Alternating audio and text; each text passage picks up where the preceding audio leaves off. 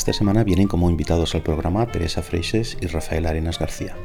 Teresa es doctora en Derecho por la Universidad de Barcelona y catedrática de Derecho Constitucional en la Universidad Autónoma de Barcelona y también catedrática Jean Monnet de la Unión Europea ad personam desde 2008. Ha escrito numerosos artículos académicos, en particular en el campo del derecho comunitario y del proceso de integración europea. Rafael es doctor en Derecho por la Universidad de Oviedo y catedrático de Derecho Internacional Privado también en la Universidad Autónoma de Barcelona.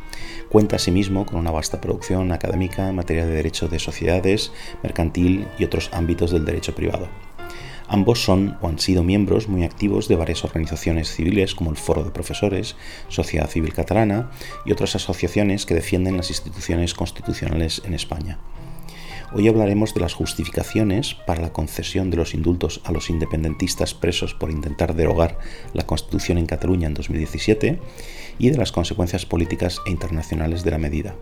También conversaremos sobre el papel del Partido Socialista frente al nacionalismo, sobre la nueva estrategia nacionalista de conseguir la independencia a plazos o a cámara lenta y sobre si el resto de España ha abandonado los catalanes constitucionalistas. Os agradezco como siempre las suscripciones, los comentarios y los mensajes en YouTube, en vuestras apps de podcast y a través de mi web pacobeltran.com. Ahora os presento a Teresa Freixes y a Rafael Arenas.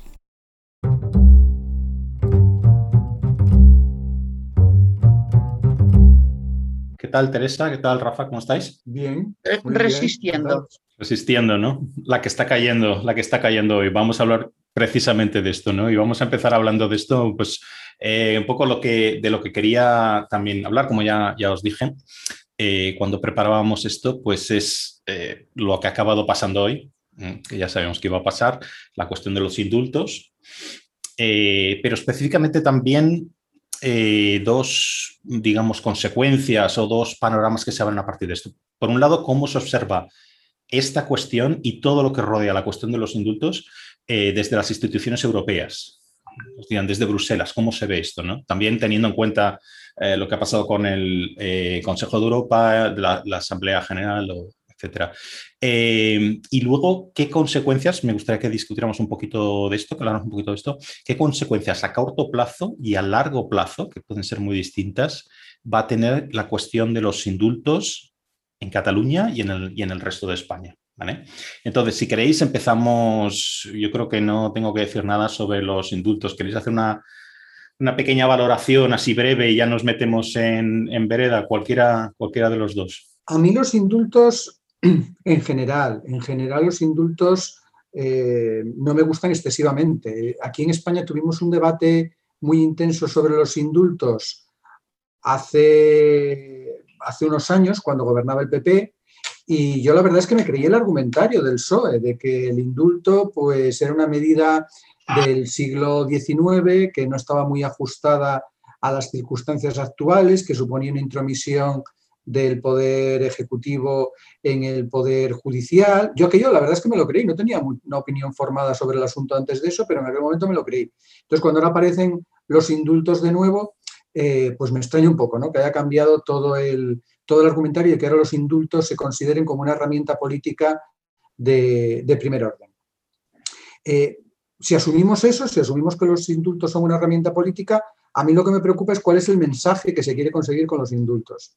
Eh, para mí esto es lo que me preocupa, porque asumiendo eso, es decir, olvidémonos de que los indultos son una cosa eh, anticuada y no muy acorde con el Estado democrático moderno, olvidémonos de eso, en las circunstancias en que nos encontramos ahora, después de lo que ha sucedido, si los nacionalistas hubieran reconocido eh, mm, lo hicimos mal en el año 2017, vamos a cumplir con eh, la Constitución, el Estatuto de Autonomía y la ley. Vamos a obedecer las sentencias judiciales. Y, por supuesto, sin renunciar a la independencia, vamos a, eh, o nos comprometemos a, como autoridades públicas, respetar escrupulosamente la ley, pues yo personalmente diría indultos ya, porque efectivamente mm, pasamos página de alguna manera. Ahora bien, en una situación en la que se hace patente que no se va a acatar la Constitución, se sigue amenazando con acciones unilaterales y se sigue sin cumplir con la Constitución y la ley en Cataluña, porque esto no es, ni del, no es una cosa del pasado, es una cosa del presente. Ayer Sánchez en su discurso habló mucho de que no había que buscar el pasado, sino que hay que mirar al futuro. Bueno, ¿y el presente qué? Porque el presente ahora mismo es de permanente incumplimiento de la ley en Cataluña por parte de las autoridades nacionalistas. Eh, mientras eso siga así, ¿cuál es el mensaje de los indultos? Yo creo que es un mensaje de que lo que se hizo no estaba tan mal, la sanción es desproporcionada y eh, tenéis incentivos para intentarlo la próxima vez porque os voy a rebajar la pena por la que se os ha castigado y además sentamos el precedente de que, bueno, de que si, lo, si se os pillan, pues a lo mejor os indultan. Por eso a mí me parece que no tiene, eh, no son positivos. No, iba a decir que no tiene ningún sentido. Tiene un sentido enorme eh, como, como, como elemento para debilitar el Estado de Derecho y la confianza de los ciudadanos, pero claro, se lo veo muy negativo.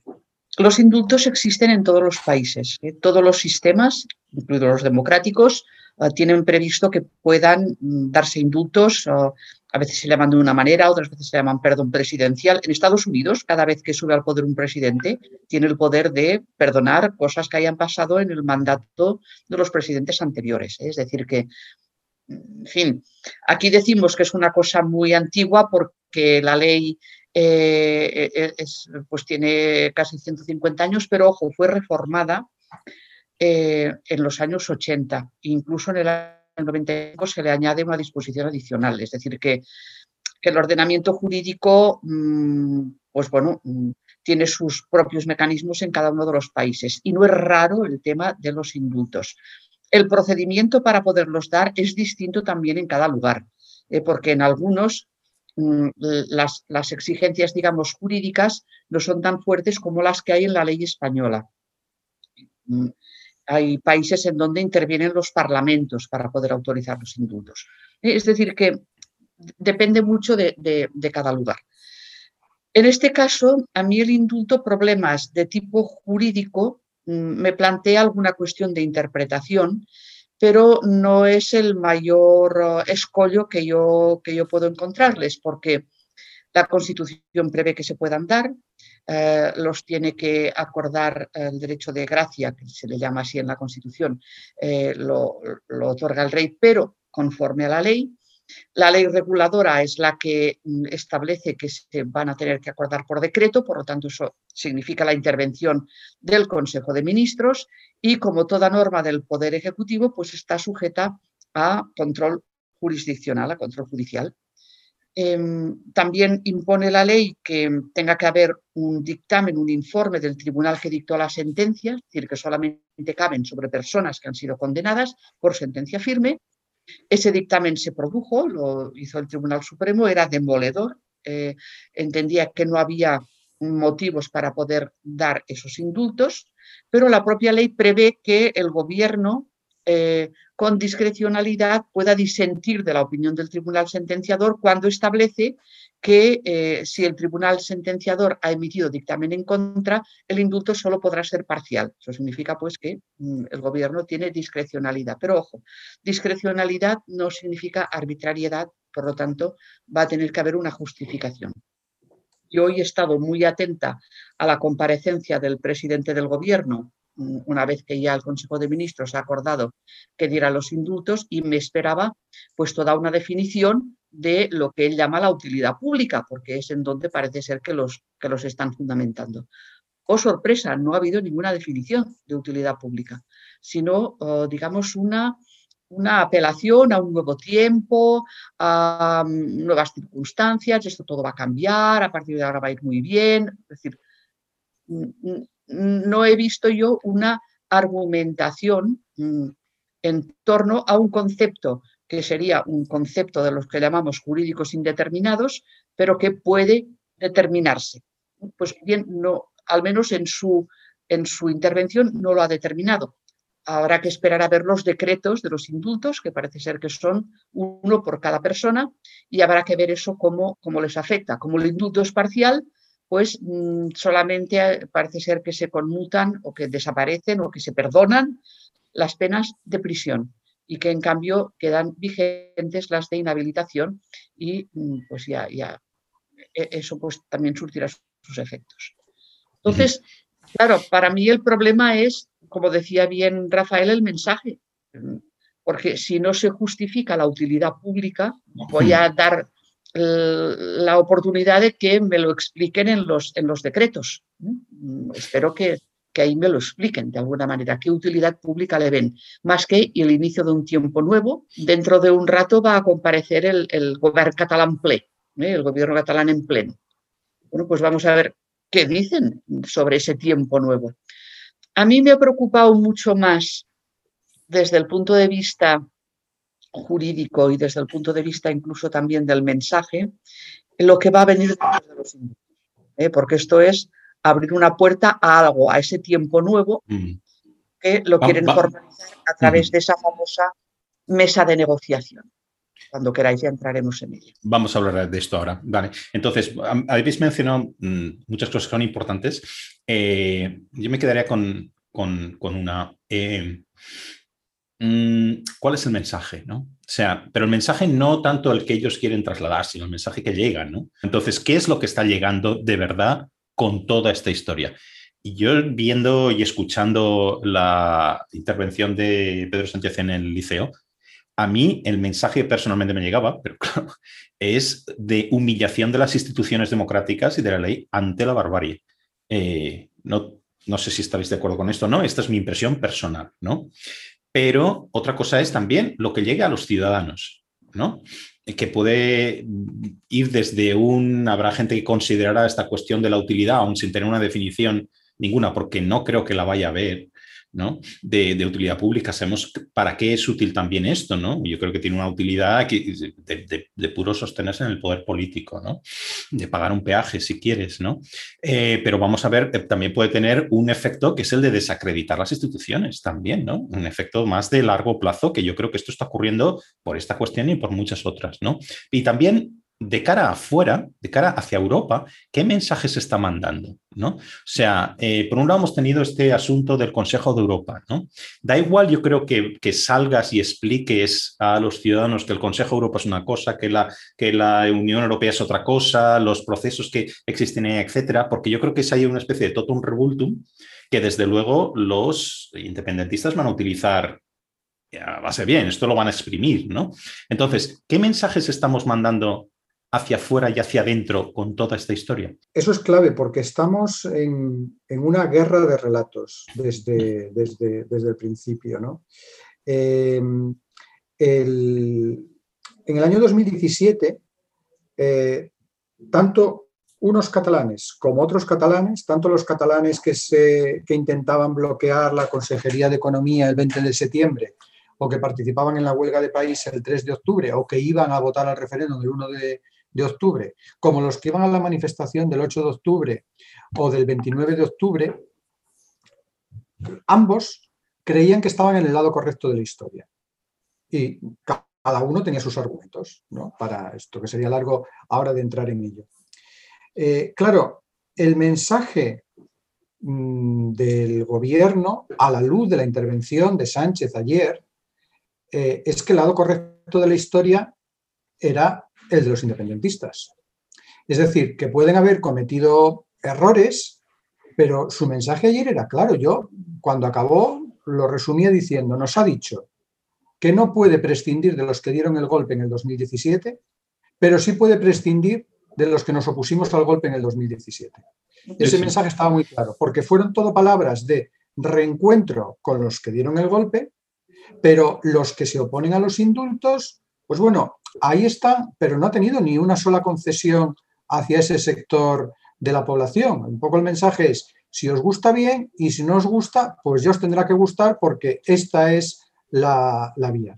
Claro, en ese sentido, mm, el mensaje es claro. El lado correcto de la historia estaba del lado de los golpistas y los otros pues no estaban en el lado correcto de la historia, que es un poco el mensaje el mensaje del PSC ¿no? en este sentido, porque no hay que olvidar que, por ejemplo, el 8 de octubre el PSC como tal no estuvo en la manifestación. Y estamos hablando del 8 de octubre, cuando habían pasado cinco días desde, eh, desde el paro de país y habían pasado siete días desde el 1 de octubre. Entonces yo creo que eh, aquí hay un relato, que es el relato de, miren señores, tenemos a unas autoridades públicas que han decidido actuar al margen de la ley, eh, vulnerando la Constitución y privando de derechos a los ciudadanos y eso es intolerable, es inasumible y no tiene disculpa alguna. Y luego podemos indultarlos o no, pero eso no tiene disculpa alguna. Y hay otro relato que dice, estamos ante un pueblo oprimido que hace lo que puede para conseguir su libertad. Y el mensaje de los indultos va más hacia el segundo que hacia el primero. Por eso, luego yo creo que no nos podemos extrañar si nos encontramos con lo que nos encontramos fuera de España, porque, a ver, el, el que era vicepresidente del gobierno hasta hace poco, pues hablaba de presos políticos. El portavoz de uno de los partidos de gobierno en España eh, mantiene el discurso independentista, claramente. Entonces, ¿cómo, ¿cómo, podemos nosotros ir al Consejo de Europa o a donde sea a exigir a un lituano o a un ucraniano o a un noruego o un islandés o un alemán que tenga más claro cómo funciona el ordenamiento constitucional español que al vicepresidente del gobierno de España o al portavoz del partido de gobierno de España.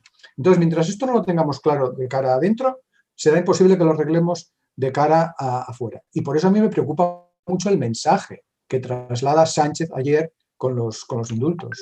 Bueno, pues mm, hay, hay, algo muy a tener en cuenta. A ver, este, país está tan roto, está tan lastimado, está tan vejado ah, y tan, ah, digamos, ah, es tan sorprendente todo lo que está pasando que hay que recordar un poco, yendo, yendo para atrás, mm, que tenemos gravísimos problemas que ya hace mucho tiempo que venimos diciendo que solamente los podríamos solucionar ah, con, digamos, una vuelta a esos valores de la transición, con una vuelta a un consenso, con una vuelta a un gran acuerdo sobre los puntos mínimos en los que tendríamos que basar nuestra convivencia como un Estado eh, democrático, un Estado de derecho, un Estado que defiende los derechos humanos. Bien, pues en vez de avanzar hacia esa línea, esa búsqueda de encuentros globales, que es lo único que nos podría sacar de este marasmo, porque es que estamos en un marasmo impresionante, eh, se está haciendo prácticamente todo lo contrario. Se está únicamente atendiendo a las demandas, peticiones, deseos, etcétera, de una minoría muy exigua, ¿eh? porque esto no es solamente un problema de Cataluña, como algunos dicen, un problema entre catalanes, ya me gustaría a mí que solo fuera un problema entre catalanes. Esto es un problema de Estado enorme que tenemos planteado y que cada vez es más grande ese problema de Estado. ¿Por qué? Porque los problemas de Estado se solucionan con acuerdos de Estado. Y que no me vengan, como me vino un diputado del PSC diciéndome eh, que para tomar una decisión de Estado no se necesita consensuarla con eh, los partidos de la oposición. Oiga, mire, eh, las decisiones de Estado son aquellas que hay que mantener aunque cambien los gobiernos. Me dirá usted cómo las va a mantener si resulta que previamente usted no ha tenido la empatía suficiente con la oposición como para establecer ese marco de Estado que es el que tiene que perdurar. No, pues eso en absoluto, eso se desprecia olímpicamente y se basa todo sobre una pretendida verdad, la verdad de ese tiempo nuevo forjado en un acuerdo con, ellos dicen, Cataluña, que no es más que una minoría también dentro de Cataluña. No nos engañemos, es una minoría. Los partidos secesionistas en las últimas elecciones perdieron casi un millón de votos, perdieron más de 800.000 nos están intentando hacer comulgar con ruedas de molino. Ah, ha sido la vez que han tenido en toda su historia menos votos. Que luego, por efecto del sistema electoral, la abstención, etcétera, etcétera, eso se traduzca en que en el Parlamento tienen suficiente mayoría como para poder formar gobierno, es otra historia, porque eso es ingeniería electoral, no es la realidad de Cataluña. Por lo tanto, es una minoría en Cataluña que es superminoritaria en el conjunto del Estado que ningún país de la Unión Europea soportaría una presencia, una influencia y una posición similar de partidos no estatales dentro de las instituciones estatales y que eh, quiere imponer a la mayoría de los catalanes y a la inmensa mayoría de los españoles una política que realmente no nos va a sacar de ningún problema, sino que todavía nos va a crear muchísimos más, como es lo que se está demostrando. ¿Tienes alguna opinión sobre esto de cómo el, mensaje concreto para las instituciones europeas, no me estoy refiriendo tanto a lo del Consejo de Europa, ¿no? A ver, sino, eh, ¿qué se está mandando ahí?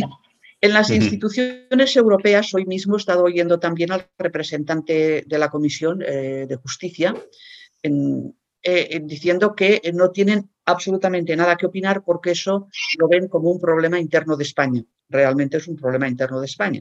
Eso es absolutamente verdad.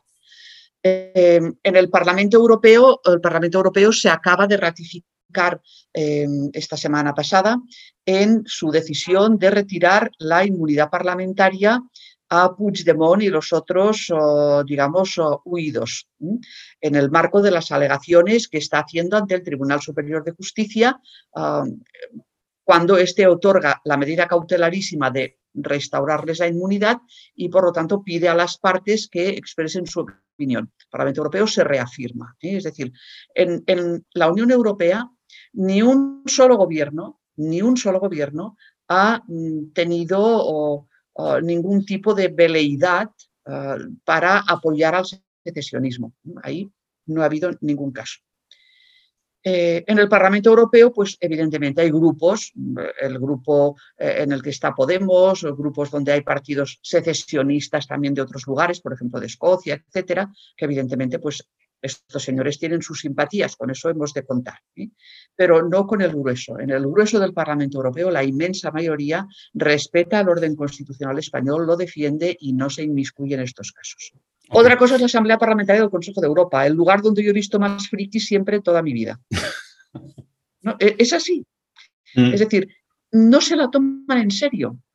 No se la toman en serio los Estados miembros, que son 47, en donde está pues desde Rusia, Turquía, ah, Moldavia, mm, ah, bueno, pues todos los estados europeos. Aparte de poner a la firma de los estados tratados internacionales, que es una labor muy importante y además muy loable del Consejo de Europa, y de que eh, el Consejo de Europa cuenta con el Tribunal Europeo de Derechos Humanos, que ejerce también una labor muy loable, la Asamblea Parlamentaria... Que no se ha pronunciado en este caso, también hay que, hay que pormenorizar que lo que se ha pronunciado es, la Asamblea, no el Tribunal de Derechos Humanos. Es, más, el Tribunal de Derechos Humanos ha rechazado hasta el momento tomar en consideración uh, todos aquellos recursos que desde el sector independentista les estaban enviando porque no se habían agotado los recursos internos. Ahora le van a empezar a llegar um, tras el agotamiento de los recursos internos y habrá que estar a ver cómo los interpreta. Pero la Asamblea Parlamentaria ah, significa que los parlamentos de los distintos estados envían representantes allí. Entonces, se creen que ah, los parlamentarios tienen muchas ganas de acudir a la Asamblea Parlamentaria. Pues la verdad es que, salvo algunos, que son una excepción, el resto el resto no. Es decir, no hay más que ver cuáles son los trabajos de esta asamblea. Esta asamblea no puede tomar ninguna decisión que, eh, que, vaya más allá del soft law, es decir, de aquello de las orientaciones. Y por lo tanto, todo vale, porque como al final todo es orientación, pues al final muy pocos se preocupan. Mm. Es muy curioso, es muy curioso, estoy esperando poder recibir el recuento de votos de la decisión de ayer, porque es muy curioso ver cómo a partir de un informe de un parlamentario letón eh, que todo el mundo lo tiene por un agente ruso, y, mira que es difícil eso siendo letón, ¿eh? este señor está muy vinculado a, Rusia, eh, está muy vinculado también a poner todo tipo de trabas a lo que es la integración europea, es decir, es un anti-europeo, es una persona que ha puesto mil problemas, ha estado en Cataluña, eh, además de estar en Cataluña, se ha entrevistado con los condenados en la cárcel, con la Generalitat, con los partidos independentistas y se negó a entrevistarse con la oposición. Los mismos diputados que estaban entonces en el Parlamento de Cataluña cuando él vino allí, que formaban parte, por ejemplo, de Ciudadanos, lo han manifestado. Se negó a entrevistarse con ellos. Entonces, y además reconoció públicamente, y está publicado, que ni se ha leído la sentencia del procés. Es decir, que, mm. Vamos, una perla. ¿eh? Que con base al informe de esta perla y habiendo votado en contra de esa resolución, los parlamentarios españoles del Partido Popular, del Partido Socialista y de Vox, ah, se obtenga una decisión tan mayoritaria dentro de la Asamblea Parlamentaria del Consejo de Europa, ah, dices, bueno, aquí está pasando algo muy raruno. Ya es raruna esa asamblea parlamentaria, pero ahí encima está pasando algo muy raruno. ¿Eh? Por lo tanto, mm, en fin, hay que situarlo un poco. Me decía un amigo, dice, hay que tomárselo como si fuéramos de la flema british. Bueno, ojo, pero sí, de la flema british muy bien, pero eso va creando opinión. Porque el secesionismo lo aprovecha, lo tergiversa, Ahí ah, porque, porque de alguna manera pues esto mm, da munición ah, y, por desgracia, como sabemos bien, eh, Rafael, eh, los sucesivos gobiernos españoles a la posición internacional de España en estos asuntos, pues la verdad no le han dedicado demasiada atención. Hay una cosa, si me permitís volver, mm, volver a España. Eh, lo ha mencionado antes Rafa al principio, ¿no? Eh, que es el papel del, Partido Socialista y concretamente del, PSC en todo esto. ¿Por qué nadie se ha, se ha, opuesto a la medida? ¿Ha habido vocerío, griterío, gesticulación? Eh, los varones del Partido Socialista dando ruedas de prensa, a veces tres, tres en un mismo día, oponiéndose, entre comillas, a los indultos, ¿no? Pero en el, a la hora de la verdad, realmente no hemos visto ninguna oposición, no ha habido ninguna contestación interna, esto ha resultado en nada, ¿no? Entonces, ¿por qué creéis que nadie se ha opuesto ni en el PSC ni en el PSOE? Es una pregunta para mí un poquito, tiene un tono retórico, ¿vale? Eh, vosotros diríais, voy a juntar aquí varias preguntas y os las lanzo y ahí ya, ya eh, escogéis lo que vais por el camino que queráis, ¿no? funciona y a mí desde otra vez me parece una pregunta retórica. ¿Es el Partido, el partido Socialista en, Cataluña, el PSC, un partido nacionalista de hecho? ¿Vale? Y luego, hay veces que me pregunto también si lo que, lo que uno puede llegar a hacer por mantener el poder, ¿no? Pero realmente los costes, porque esto también tiene un coste para el gobierno, o sea, los beneficios los vemos en el sentido de mantener esa argamasa electoral, si quieres, en el Parlamento, pagar un peaje, etcétera, etcétera. Pero ¿vale la pena el coste que se va a pagar por parte del Partido Socialista para estar menos de dos años en la Moncloa? O sea, porque esto puede llegar a llevarse por delante el Partido Socialista. No lo sabemos, nadie tiene una bola de cristal. Unos hablan de hay un suelo determinado de votos, eh, no, no puede que no pase nada, pero otros sí pueden, si dicen, esto se va en las próximas elecciones, va a desatar una furia que se lo va a llevar por delante. Entonces, no sé si están claras un poco las tres preguntas, dos, tres preguntas que he hecho, os, las, lanzo ahí. Sí, porque quería además comentar una cosa de lo que ha dicho Teresa. Sí, sí, por favor. Al, al Consejo, a, la decisión de la, Asamblea Parlamentaria del Consejo de Europa, que, que es, vamos, yo comparto plenamente lo que, lo que ha dicho. Eh, es decir, la resolución hay que ponerla en su contexto y tiene el valor que tiene y es un valor relativo.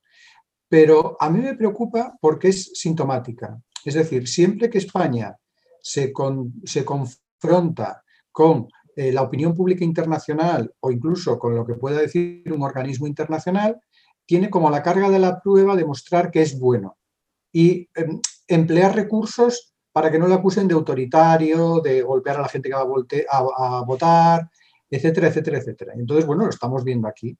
Es decir, lo que tendríamos que preguntarnos es eh, por qué tenemos que estar en una situación de inferioridad y no en la situación en la que los que realmente están vulnerando constantemente principios democráticos y derechos fundamentales eh, van con ventaja. Esto indica que desde el punto de vista de comunicación, España algo ha hecho eh, muy mal desde hace mucho tiempo. Entonces, bueno, este sería un tema muy largo, pero solamente lo quiero dejar aquí. Para mí la, resolución lo que es es un test de eh, lo mal que ha comunicado España eh, la situación que tenemos en Cataluña. Y luego podemos entrar en por qué y qué es lo que a lo mejor se, podría hacer. ¿no? Yo la verdad es que el tema del, eh, el tema del, del, coste que tiene, por qué, para...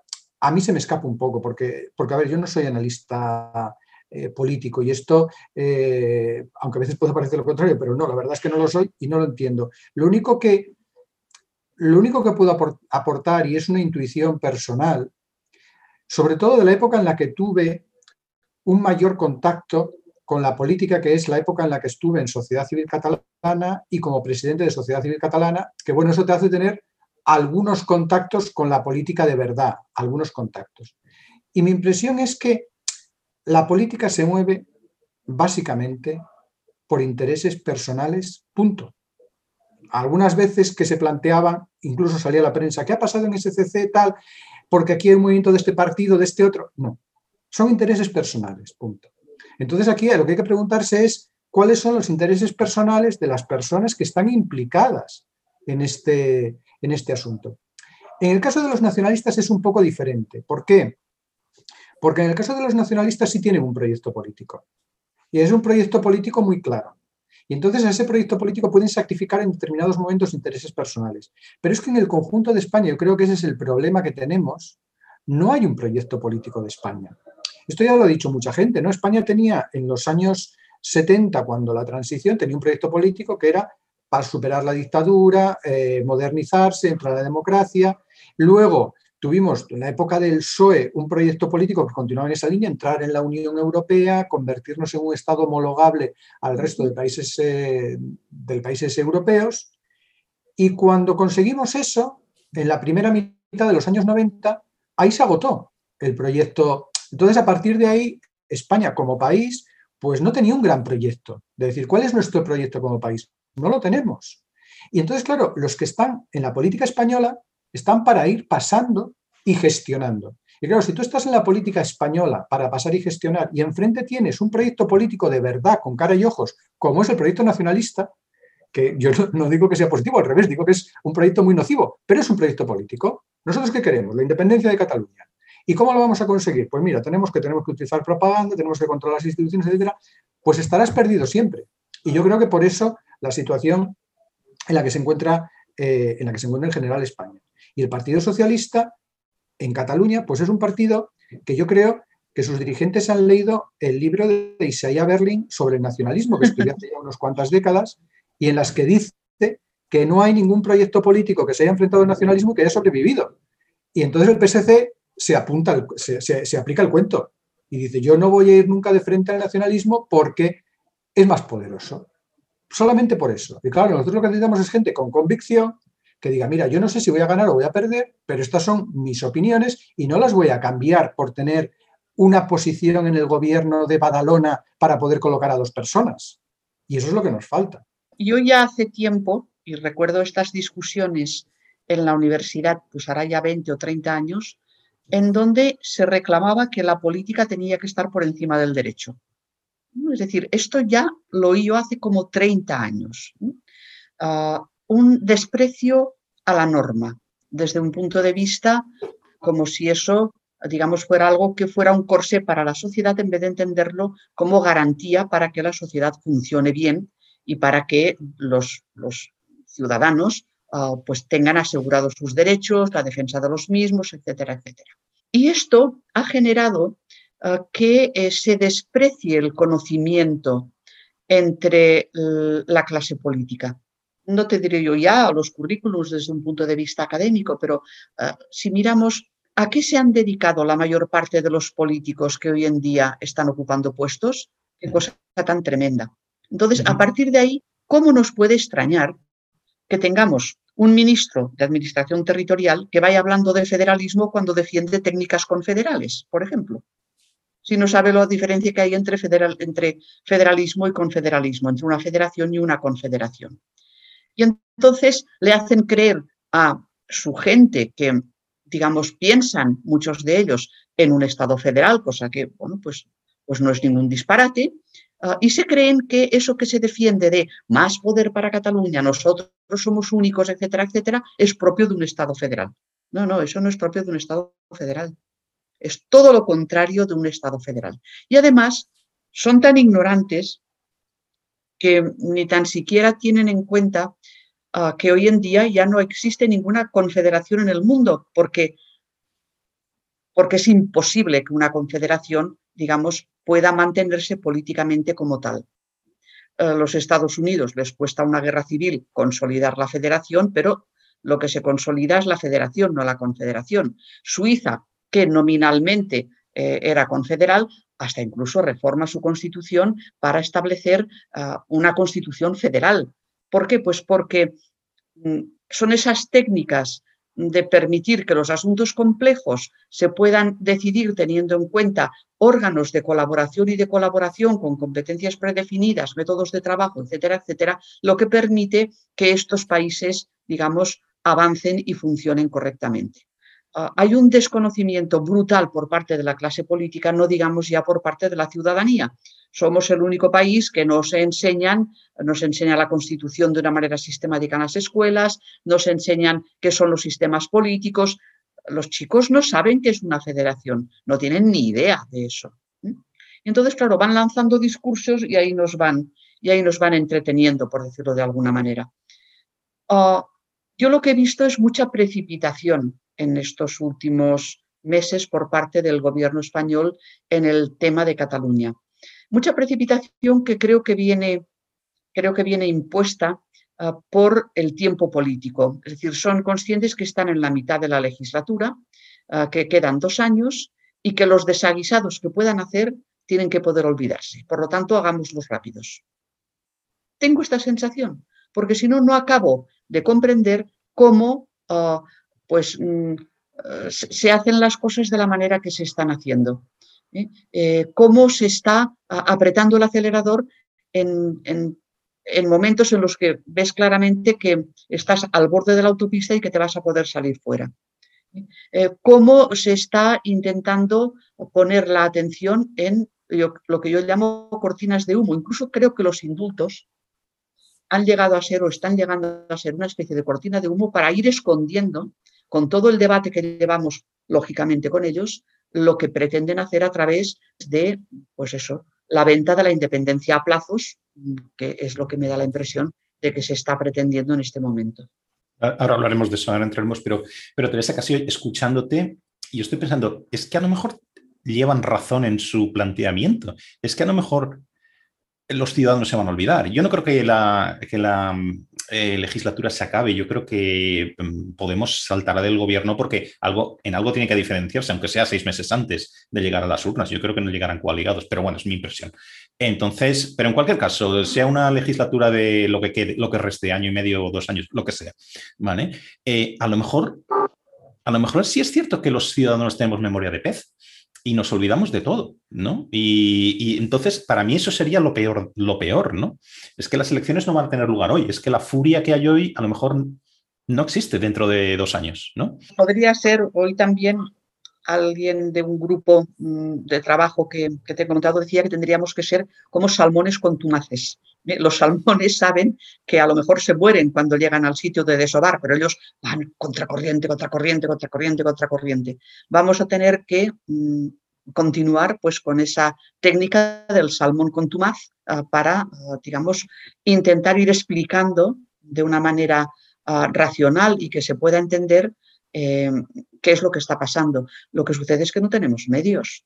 El secesionismo tiene eh, todo un gobierno detrás y tener un gobierno detrás no significa tener los consejers, significa tener toda la administración y todo el presupuesto. Con lo cual, ah, estamos en una desventaja profunda a que em, con eso van a jugar, con eso van a jugar. Van a intentar hacernos callar, como lo intentan cada dos por tres, hacernos callar.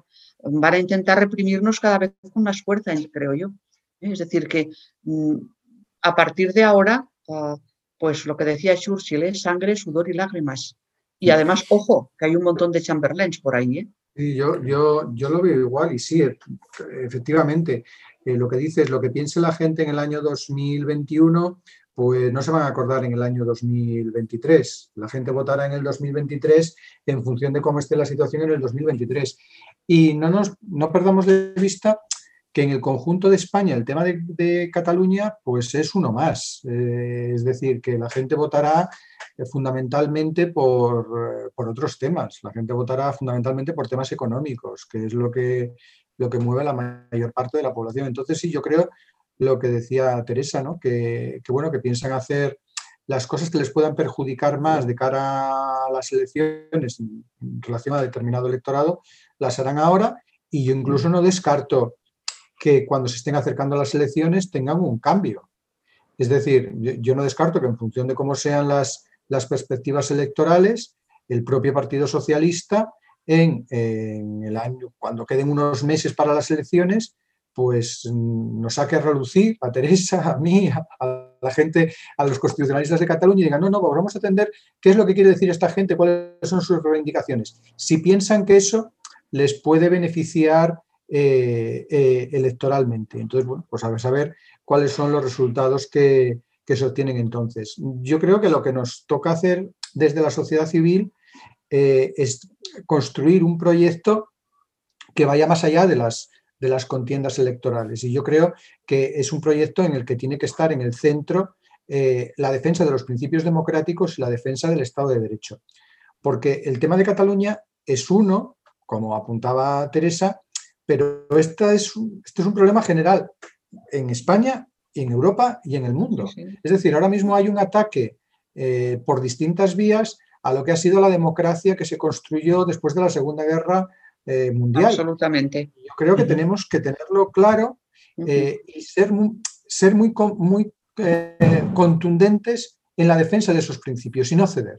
Yo, de hecho, lo que más me preocupa de lo del Consejo de Europa no es tanto el tema de España, que es preocupante, y el de Cataluña, etcétera, como que supone un desviarse, es verdad que es en la Asamblea Parlamentaria, no es en el Tribunal de Estrasburgo, no es en la Comisión de Venecia, que tiene un informe sobre esto que, es. es diferente, pero es que yo creo que como el peligro está ahí, no hay que dejar pasar nada y hay que denunciarlo, hay que decir, miren señores, ustedes aquí se han equivocado.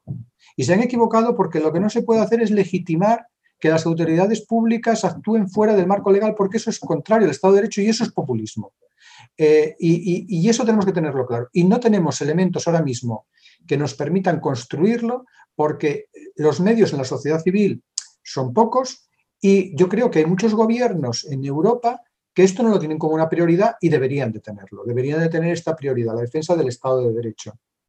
Y ojo con la influencia que pueda tener ahora el reparto de los fondos europeos porque yo no, no, no me creo que la postura de las patronales que se ha expresado en estos últimos días ah, esté absolutamente desconectada de las expectativas que puedan tener o que les hayan de alguna manera insinuado ah, respecto de, todo esto.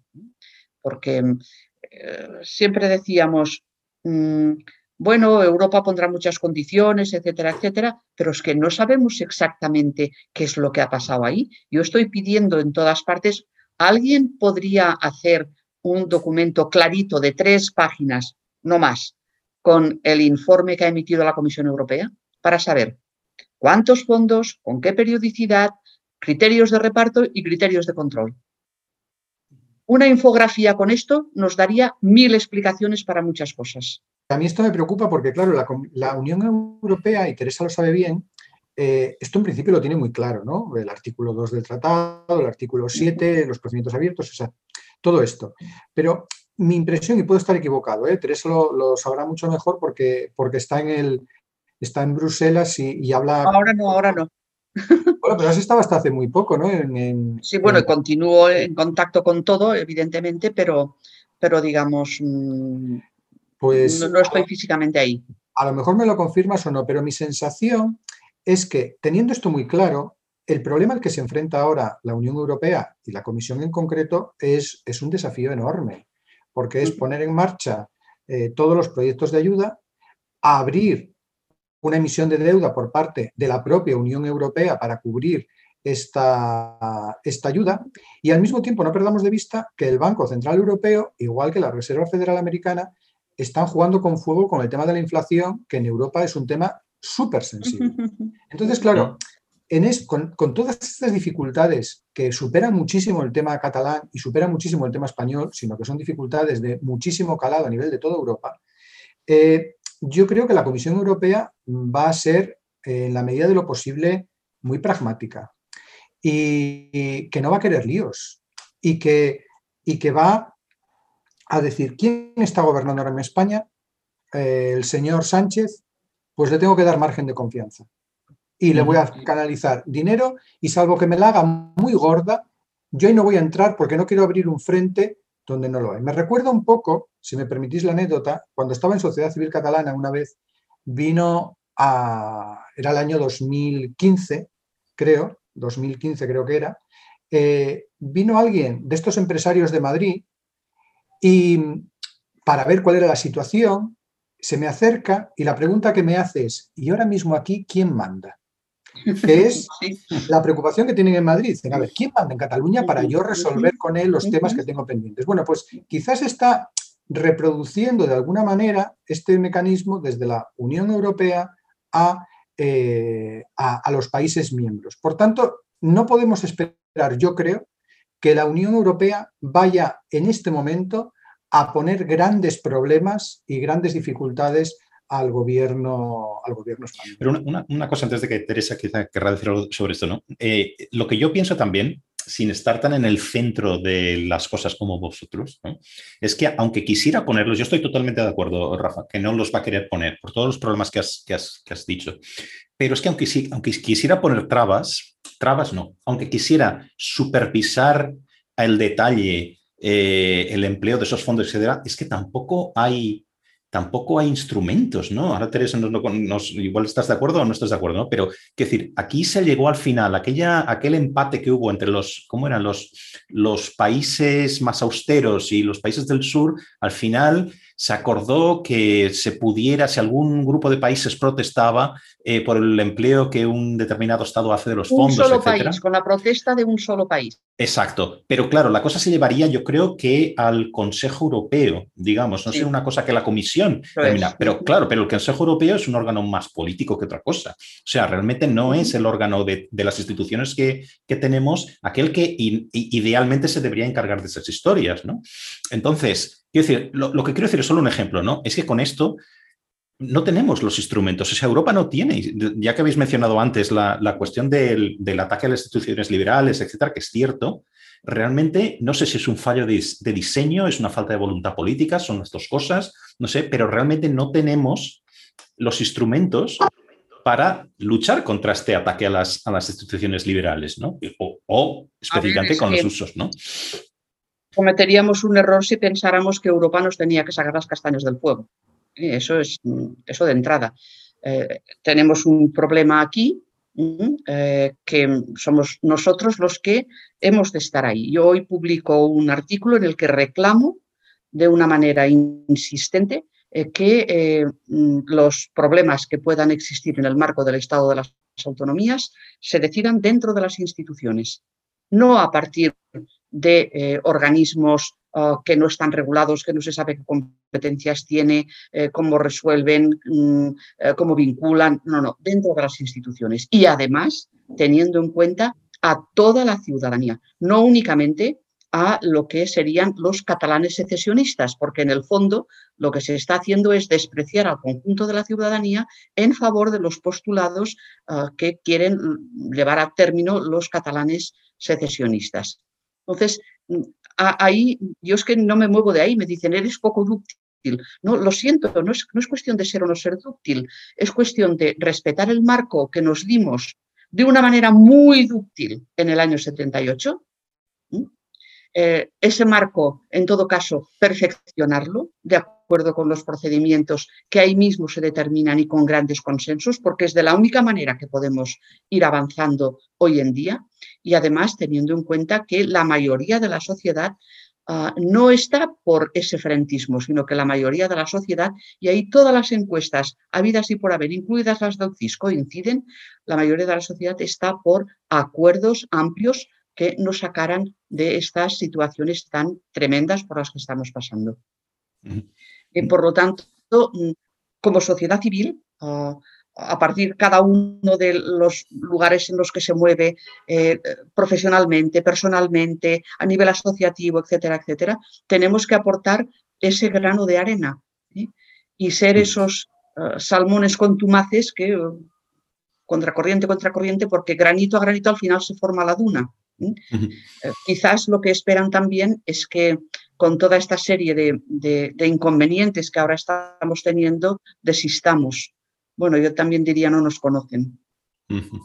Y especialmente nos conocen a vosotros. También tengo que recordar aquí la, el gran trabajo que hacéis con, el foro de profesores. También soy miembro, pero soy soldado raso aquí, ¿no? Pero todos los, eh, vosotros habéis tenido un protagonismo muy grande, eh, redacción de informes y, luego nosotros vamos detrás, ¿no? Pero y creo que es algo muy, muy, muy importante, ¿no? Igual que otras eh, iniciativas que existen en sociedad civil. Pero volviendo casi, si, quieres, a un plano más puramente político, no puramente político, de, la, de, de las opciones de la política electoral a mí una cosa que sí me gustaría preguntar, ¿no? ¿Qué queda en estos momentos después de, yo no sé cómo lo veréis, pero yo creo que eh, Ciudadanos va a ser muy difícil que remonte electoralmente, ¿no? Entonces, eh, y especialmente en, Cataluña, ¿no? Porque la caída ha sido mucho más alta en Cataluña que en el resto de, eh, comunidades autónomas, ¿no? ¿Qué queda en el sentido de partidos políticos, digamos, más allá de la sociedad civil, qué queda a los catalanes constitucionalistas? O sea, ¿qué tenemos? Tenemos Vox, tenemos PP, no es lo mismo que Ciudadanos. O sea, y no es lo mismo en el sentido, no ya sus propuestas, que son distintas, ¿no? Sino, sobre todo las de Vox, ¿no? Eh, sino, sino. Tenemos socialdemócratas huérfanos. Ahí va yo, ahí va yo, Teresa. Entonces, eh, ¿qué queda, no? Para. Digamos, como herramienta, si quieres, política o de política electoral, ¿no? En ese plano. Y luego, una segunda pregunta ligada a esta, o no, vosotros sentís, esto quizá sería incluso algo, tiene una vertiente personal, ¿no? Vosotros sentís que el resto de España ha abandonado a los catalanes constitucionalistas? Porque lo habréis oído vosotros, yo lo oigo continuamente y yo estoy fuera de Cataluña. Mm, tanta gente decir, oye, estamos hartos ya que quieren independencia, que se, que se la lleven, que nos, pero que nos dejen tranquilos a los demás, ¿no? Esto no se los aplica a Cataluña, puede aplicarse en el País Vasco también, ¿no? Pero este tipo de comentarios, si quieres un comentario de bar, pero esto está muy extendido, ¿no? Entonces, ¿qué, pensáis por resumir? Las, dos preguntas eran, eh, ¿qué tenemos a un nivel político, a nivel de partidos, ¿vale? Y eh, para toda esa gente, sobre todo Teresa, que se siente también huérfana, y ¿cuál es el sentimiento respecto de lo que el resto de españoles podemos hacer o estamos haciendo o no hacemos, etcétera, respecto de lo que está ocurriendo? A ver, en lo que se refiere a la política, eh, hay un fenómeno que desde hace unos lustros, quizá, no mucho, que es que los partidos políticos, eh, en algunos países, incluso en España, han dejado un espacio a plataformas. Bueno, lo vimos con Macron en Francia, ¿no? Es decir, que, llega a la presidencia mm, sin un partido, a partir de una plataforma. En Italia también se ha visto esto. En España tenemos el caso de Podemos, que no solamente es que surge así, sino que lo convierte en su propia estructura, porque luego en cada comunidad autónoma se va aliando con unos eh, y con otros. Entonces, eh, yo creo que los partidos políticos españoles eh, tendrían que echarle un vistazo a, a, esto, porque a lo mejor es algo que no es casual, sino que tiene que ver con la manera de hacer política en el siglo XXI eh, y con la manera de conectar con, quienes votan, que somos todos, eh, obviamente, y que tenemos un grado de preocupación muy diferente en relación a ciertos temas. Es decir, yo creo que los que estamos ahora aquí, cuando decimos Estado de Derecho, principio democrático, etcétera, pues todos nos ponen los pelos como puntos y decimos, esto es muy importante, pero claro, esto es muy difícil ganar unas elecciones con, este discurso si no lo conviertes en, otra cosa, ¿no? Si no lo conviertes en otra cosa, si no lo conviertes en emoción, que nos decía el otro día eh, Iván, Iván Redondo. Entonces yo creo que eso hay que explorarlo, porque, porque los partidos políticos, pues hombre, mm, no vamos a descubrir ahora que el PP, por ejemplo, cuando tuvo el 155, pues no fue capaz. Podría haber hecho más. Que se cumpliera la Constitución en lo que se refiere a presencia del castellano en las escuelas y eso que reunía en él la condición de ministro, gobierno de España y consejería de la comunidad autónoma, lo cual nos indica que aquí hay un fallo que va más allá, en este caso, del Partido Socialista y que, y que va a toda la sociedad española y que quizá tiene que ver con lo que has planteado eh, en relación al resto de españoles y Cataluña. Yo creo, mi, sensación ¿eh? es que eh, en el conjunto de España no se acaba de asumir exactamente cuál es nuestra realidad como país y en concreto qué es, qué es Cataluña y qué representa. Porque, porque es verdad que yo creo que los catalanes tenemos, y la primera persona del plural, porque bueno, yo llevo veintitantos años en Cataluña, no nací en Cataluña, pero yo estos efectos me considero catalán, artículo 7 del Estatuto de Autonomía, y cuando alguien me lo cuestiona, digo, yo de aquí no me voy a mover, artículo 7 del Estatuto de Autonomía. Bien, los catalanes tenemos que sentirnos, tenemos que sentirnos, tenemos que ejercer plenamente de españoles, porque lo somos. Pero al mismo tiempo, el conjunto de los españoles tienen que asumir que no hay una manera ideal de ser español identificada con el español de Valladolid o del puerto de Santa María. Yo alguna vez en, Madrid le preguntaba a la gente, tú asume y contéstame mirándome los ojos, tú asumes que un catalán de lengua materna catalana, de Girona, de Lleida o donde sea, es tan español, tan español, pero exactamente tan español como tú, sí o no. Y muchos me bajaban la mirada, muchos me bajaban la mirada. Entonces, hasta que esto no se asuma también en el conjunto de España, que hay diferentes maneras de ser español y que son todas igualmente válidas, que no hay una superior a la otra, no vamos a acabar de asumir cuál es el tema catalán. ¿Por qué? Porque el que no asume esto dirá, bueno, sí, los catalanes son españoles, pero menos quizá. Y entonces lo que les pase no me afecta tanto de alguna manera.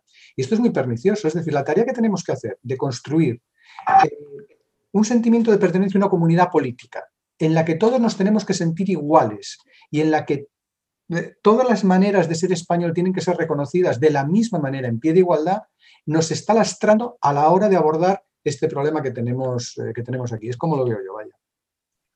Bueno, es que no se entiende aquello de que el derecho a la diferencia no da diferencias de derechos. ¿Eh? Es decir, mm, todos tenemos los mismos derechos ante la ley y todos somos iguales ante la ley. Eso no significa que tengamos particularidades, pero, pero no únicamente particularidades por comunidad autónoma, es que, es que las podemos tener por muchísimas condiciones. ¿eh? Por lo tanto, eh, ahí hay algo que no se acaba tampoco de, entender.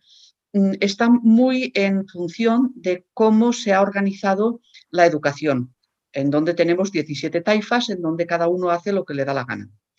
Ah, Ah, en donde em, pues, mm, hemos sentido unas influencias brutales por parte de determinados medios de comunicación que hay para darles de comer aparte, ¿eh? muchas veces. Porque mm, lo único que de alguna manera ah, exhiben y en lo que profundizan siempre es en la trifulca, en la diferencia, en todo aquello que en vez de ayudar a explicar realmente pues mm, lo que pueda llegar a ser posiciones diferentes, etcétera, etcétera, lo único que buscan es la confrontación. Esto es terrible. ¿eh? Cuando te pasas tiempo viviendo fuera, yo he vivido mucho tiempo fuera de España, te das cuenta de que eh, no es la tónica general eso. En estos últimos años se ha ido acentuando por los populismos. pues, los populismos han hecho mucho daño en todo el mundo y a nosotros también y los medios de comunicación se, han abonado al populismo. Ese populismo puede ser nacionalista, puede ser etnicista, puede ser de muy distintos tipos, pero se han abonado al populismo. ¿Por qué? Pues porque es lo que les da audiencia. ¿Y por qué les da audiencia? Pues porque el nivel educativo que tenemos en política es pues, pues, pues, pues cero o menos uno. Es decir, no hay una formación adecuada porque ha dependido de lo que cada uno ah, pues haya podido haya podido de alguna manera pues mm, auto, autoformarse, ¿eh? porque no ha habido un plan. Los partidos antes, cuando yo era jovencita, tenían sus escuelas de formación política y escuelas internacionales y eh, iban pues a hacer un curso pues de, libertad de expresión al Tribunal de Estrasburgo. Ah, se iban a hacer un curso de federalismo ah, mm, a Alemania. Se iban a hacer cursos electorales a Estados Unidos y formaban a su gente. Esto no lo están haciendo, la están deformando a su gente, no la están formando. ¿eh? Por lo tanto, hay una responsabilidad muy fuerte ahí también de la clase política que ha trasladado esa falta de educación general en la sociedad a sus propios militantes. A ver, llaman primarias algo que no tiene nada de primarias.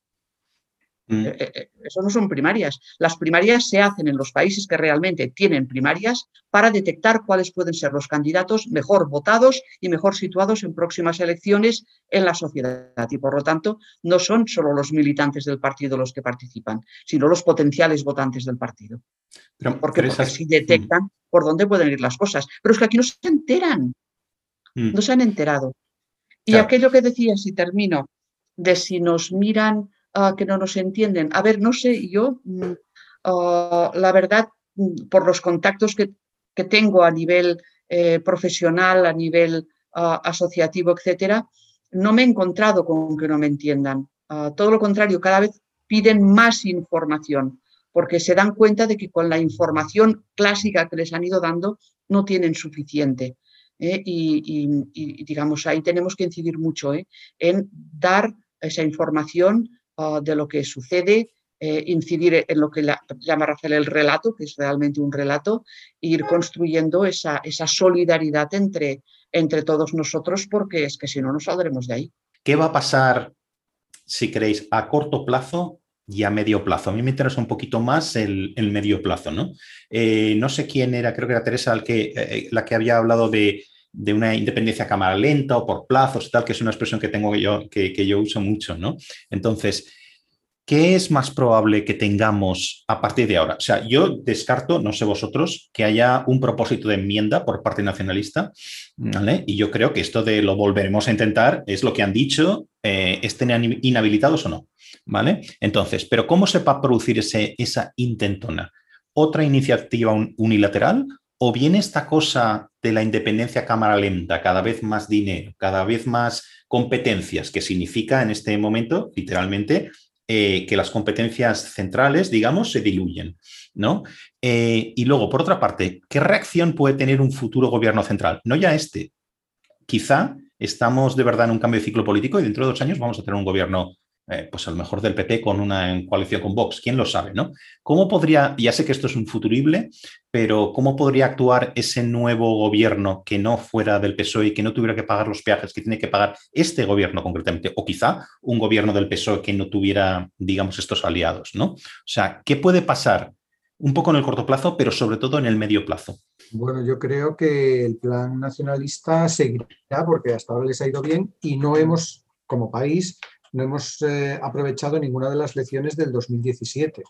El, el, 2017 yo creo que nos tendría que haber servido para ver que hubo un riesgo real de secesión, analizar por qué y qué cosas tiene que, tendríamos que cambiar para que ese riesgo desapareciera. Para mí, una conclusión clara es que aquellas competencias que identifican al Estado, eh, y aquí estoy hablando de competencia en materia eh, de política exterior, la competencia en materia de policía, por ejemplo, eh, tienen que estar siempre supervisadas por el Estado central, porque si no corremos el riesgo de que efectivamente una declaración de independencia tenga avisos de, eh, efectividad.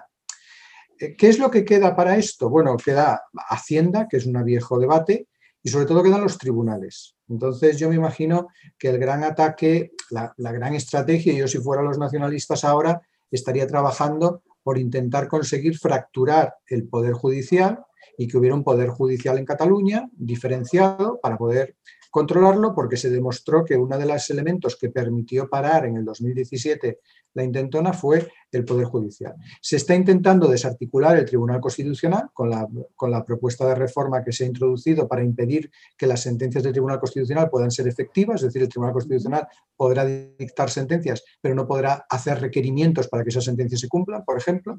Entonces, cuando todo esto esté maduro, será ya una cuestión de, decidir cuál es el mejor momento político para, eh, para, declarar formalmente la independencia, en caso de que se quiera llegar a eso. O también se puede, se puede quedar en una independencia de facto en la que el Estado no tiene presencia en Cataluña y por tanto, bueno, pues sí, en cuatro edificios está la bandera española, pero eh, a todos los efectos esto es como si fuera un Estado independiente. Y lo peor es que si se llega a esa situación, eh, la decisión de cuándo deviene un Estado independiente es únicamente de los nacionalistas. Porque si se llega a esa situación, el Estado español tendrá una capacidad, yo creo, muy reducida para revertir la situación en caso de que los nacionalistas quieran llegar hasta el final. Eh, porque, bueno, podríamos entrar en el detalle, pero sería difícil. Eh, que bueno, que no conseguirían reconocimientos. Bueno, Taiwán me parece que no está reconocido por nadie y nadie discute que es un Estado. Eh, nos podemos encontrar en ese escenario, en ese es el escenario que me preocupa. Si el Estado sigue replegándose de Cataluña, al final la independencia será, como decía Teresa, una independencia a plazos y que acabará siendo una independencia de facto y que se convertirá en independencia de jure en el momento en el que quieran los nacionalistas.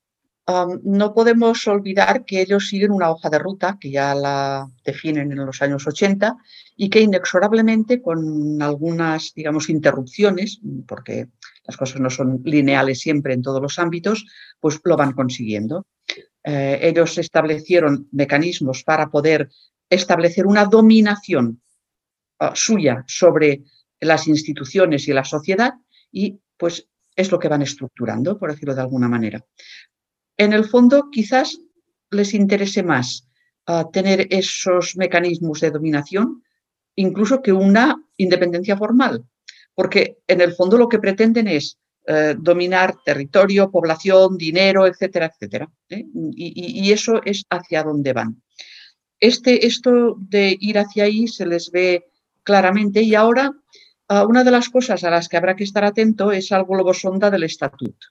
Mm, de que van a presentar, porque ahí está toda la complicidad que tiene el PSC, eh, la parte tontuna, que digo yo, del PSC con ellos, eh, que em, fían a un estatuto que dicen, y entonces, claro, lo podremos votar porque hay que, porque hay que votarlo, el estatuto, y por lo tanto ya asumiremos como catalanes eh, todas las nuevas competencias que vengan en el estatuto. ¿Y cuáles serían esas nuevas competencias? En el fondo, ellos quieren buscar la restauración de todas aquellas que fueron declaradas contrarias a la Constitución por el Tribunal Constitucional y que se basan sobre todo en los puntos que ha, establecido Rafa, eh, que pudieran controlar el Poder Judicial, que pudieran controlar la agencia tributaria, ah, que pudieran controlar la ciberseguridad, que pudieran controlar las policías, la educación, es decir, de alguna manera mantener su hegemonía y mantener su dominación y el sojuzgamiento que eso comporta sobre el conjunto de la sociedad catalana. ¿eh? Y eso, pues un nuevo gobierno, no sé, no sé, en dependencia de las elecciones que pudieran venir, a mí lo que me gustaría es un gobierno a la italiana, vamos. Lo que pasa es que eh, aquí, como dirían los italianos, manca finezza. En las últimas entrevistas que he tenido, los últimos programas, siempre que han estado centrados alrededor de del Estado de Derecho, la, decadencia de la democracia, etcétera, concretamente en España, en Europa, etcétera, ¿no? Pues siempre intentaba como, aquello quedaba como una cosa como casi de pesadilla a veces, ¿no? Que acabáramos con algo, algo positivo, ¿no? Algo de qué es lo que, una vez hecho este diagnóstico, ¿vale? O sea, ¿qué podemos hacer? ¿Cómo evitamos? Eh, porque parece que muchas veces vamos como hacia un precipicio, ¿no? Ah, ¿Cómo evitamos ir hacia llegar al precipicio, llegar al borde del precipicio, ¿no? Vosotros os atreveréis a decir en 30 segundos, ya hemos dicho muchas cosas ¿eh? sobre la, sociedad civil, eh, eh, los esfuerzos por, por, seguir educando, lo que Teresa llamaba esa tozude del salmón, ¿no? O sea, en 30 segundos me podréis decir, esto es lo que podrían hacer las instituciones porque sí, están desapareciendo, pero todavía tienen un poder, ¿no? Entonces, todavía somos un Estado, ¿no? Refiero a España. Entonces, lo que podrían hacer las instituciones y lo que podríamos hacer nosotros como ciudadanos para evitar que se llegue a esa independencia a plazos, independencia de facto, etcétera, etcétera. Bueno, yo creo que las instituciones eh, y los partidos políticos tendrían que acabar con, eh, con el tópico, con este arrastre que llevamos de que no se puede repensar la estructura territorial de España más que en clave de conceder más competencias a las comunidades autónomas. Yo creo que tenemos que repensar la estructura territorial de España en otra clave, en una clave federal. Y repensarla en una clave federal es ver qué competencias tiene que tener el Estado y qué competencias tiene que tener las comunidades autónomas. Y a lo mejor eso implica que algunas competencias que ahora mismo tienen las comunidades autónomas, pues a lo mejor no las tienen que tener. Eh, no hay nada intrínseco en que lo positivo sea que las comunidades autónomas tengan siempre más competencias. Si diéramos, si diéramos con esa posibilidad de dar ese paso eh, y superar el temor de que te llamen facha, franquista, etcétera, porque es lo que va a pasar. Esto es como romper la barrera del sonido de un avión, ¿no? Que dices tú, no, no, me estoy acercando, va a ser, va a ser, me van a dar una leche tremenda. No, pues crúzala y ahora vamos a establecer en el debate esto que, repito, es un debate federal. Este sí que es un debate federal de verdad, para ver qué es, desde el punto de vista del bienestar de los ciudadanos, qué competencias tienen que ser federales y qué competencias tienen que ser autonómicas. Por ejemplo, yo creo que la gestión de la pandemia nos ha mostrado que sanidad no puede ser plenamente autonómica como ha sido. Esto cualquiera con dos dedos de frente lo ve. Pues ese debate hay que introducirlo. Eso sería mm, importante, yo creo. Y desde el punto de vista de cada uno, pues yo digo lo que siempre, pensar y una vez que, piensas y que, y, que, y que tienes el convencimiento de qué es lo que hay que hacer, defenderlo con convicción. Bueno, solo tengo una cosita que añadir y es ah, repensar ese modelo de funcionamiento de las instituciones también con el engarce con Europa. Es decir, de qué manera el multinivel que yo le llamo entre Europa, ah, los estados y eh, las entidades subestatales, en nuestro caso las comunidades autónomas, tendrían que funcionar para que eh, cada uno, dentro de su margen de atribuciones y de competencias, hiciera aquello que fuera lo mejor para el conjunto de toda la sociedad. Entonces, esto ahora que tenemos abierta la conferencia sobre el futuro de Europa, ah, creo que es algo que podemos de alguna manera introducir allí, aportarlo, defenderlo y hacer que el debate pues, se eleve un poco ah, y que no sea un debate tan, ah, digamos, mm, de, pequeña mezquindad como es el debate al que nos están llevando aquí eh, muchas veces nuestros políticos. Pues las dos cosas eh, o estas últimas reflexiones vuestras nos, llevarían a hablar o, hacer 14 eh, programas más, ¿no? Porque también a su vez esto abre una caja de Pandora, y, pero en, un sentido positivo también, ¿eh? En el sentido que decías tú, Rafa, lo de acercarte a la barrera del sonido y cruzarla, ¿no? A ver qué hay del otro lado, ¿no? Pero bueno, muchísimas gracias a los dos, Teresa, Rafa por las reflexiones en un día tan especial como hoy, ¿vale? Y bueno, supongo que nos, veremos en algún, momento. Pues un, abrazo fuerte. Lo mismo. Muchísimas gracias. Gracias. Gracias. Gracias a los dos.